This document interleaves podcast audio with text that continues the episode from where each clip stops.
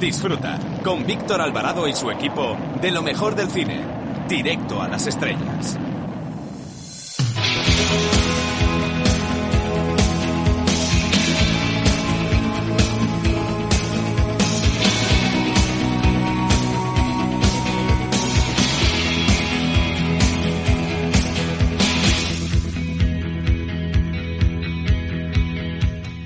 Hola, soy Elvira Mínguez y quiero mandar un saludo y un beso enorme a Directo a las Estrellas.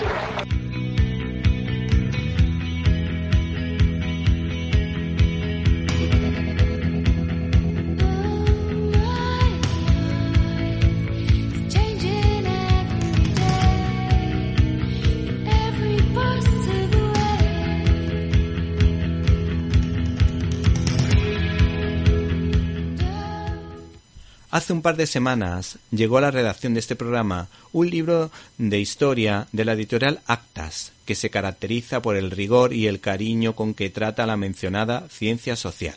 El caso es que Pío Moa ha publicado un ensayo titulado ¿Por qué el Frente Popular perdió la guerra civil? Se trata de un escritor que proviene de la izquierda, pero que se arrepiente de ello y que, analizando precisamente documentos de partidos políticos de ese lado del espectro ideológico, descubrió que lo que decía el historiador conservador Ricardo de la Cierva, otro crack al igual que él, estaba bastante próximo a lo que este historiador Pío Moa lleva años desvelando. Este trabajo de reflexión nos parece que sirve para dar respuesta a todo lo que se ha hablado en estos meses sobre si el gobierno franquista aunque pueda parecer lo contrario, sentó las bases o no para la democracia y da a entender que el Frente Popular de la Segunda República no era realmente tan democrático como se nos ha vendido. El libro se lee con agilidad por la habilidad del escritor para hacer amena la historia. Creo recordar que este es el cuarto libro que me leo del autor y lo he disfrutado igualmente como si fuera el primero. Si algún cineasta español leyera este libro, podría tener la oportunidad de hacer una película verdaderamente buena y objetiva sobre la guerra civil.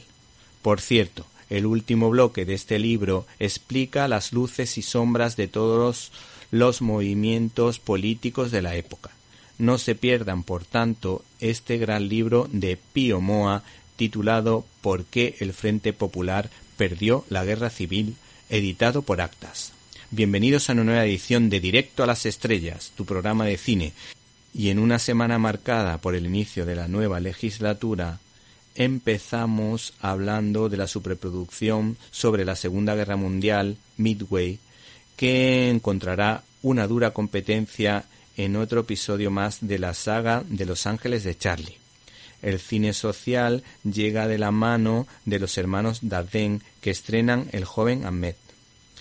Por otra parte, los seguidores de la escritora Dolores Redondo deben saber que se estrena la segunda parte de su trilogía titulada Legado en los Huesos. También se estrena una película mm, que sale de la plataforma Netflix, Dos Papas. Todo ello sin olvidar nuestras habituales secciones como críticas en un minuto, donde analizaremos los pormenores del tiempo contigo y no puedes perderte nuestras secciones habituales como la firma de Pello Sánchez, Irene de Alba y por supuesto de nuestro amigo y compañero Antonio Peláez, más Peláez que nunca, que nos dará alguna que otra sorpresa. Para comentarios, dudas y sugerencias puedes escribirnos a info arroba repito info arroba cinelibertad.com. Y si no nos pudiste escuchar en directo y quieres hacerlo en diferido, puedes hacerlo a través de nuestra página web www.cinelibertad.com donde puedes encontrar todos los contenidos relacionados con este programa. Así que no te olvides de www.cinelibertad.com hemos recibido un correo electrónico de Aitor García que dice que disfrutó muchísimo en familia de la película Frozen y que también recomienda la película de automovilismo Le Mans 66 que le pareció una auténtica maravilla para disfrutar también en familia o con un grupo de amigos, sobre todo si te gusta el motor y aunque no te guste también lo disfrutas. Y por último, como ya sabes, puedes escribirnos a info Comenzamos.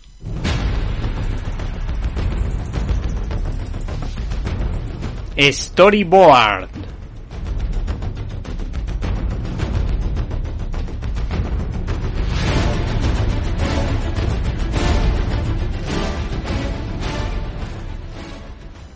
Uno de los personajes favoritos de la estrella del cómic, Stan Lee, fue sin duda Estela Plateada. El cómic que hoy les presentamos es la secuela de la historieta creada por el citado Lee y John Buscema tiempo atrás.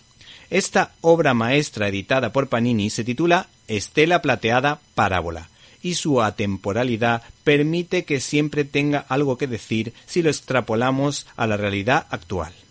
El génesis de la historia fue casi por casualidad en un encuentro inesperado pero fructífero entre el guionista Stan Lee y Jan Giraud conocido por el sobrenombre de Moebius, en la costa oeste de los Estados Unidos. El mencionado autor estaba realmente perdido, pues el método de trabajo de Stan Lee barra Marvel consistía en escribir un guion argumento de seis páginas muy detallado, pero sin diálogos, lo que no era un problema para Stan Lee, pues él tenía la habilidad de construir fluidos diálogos en función de los dibujos del artista de turno.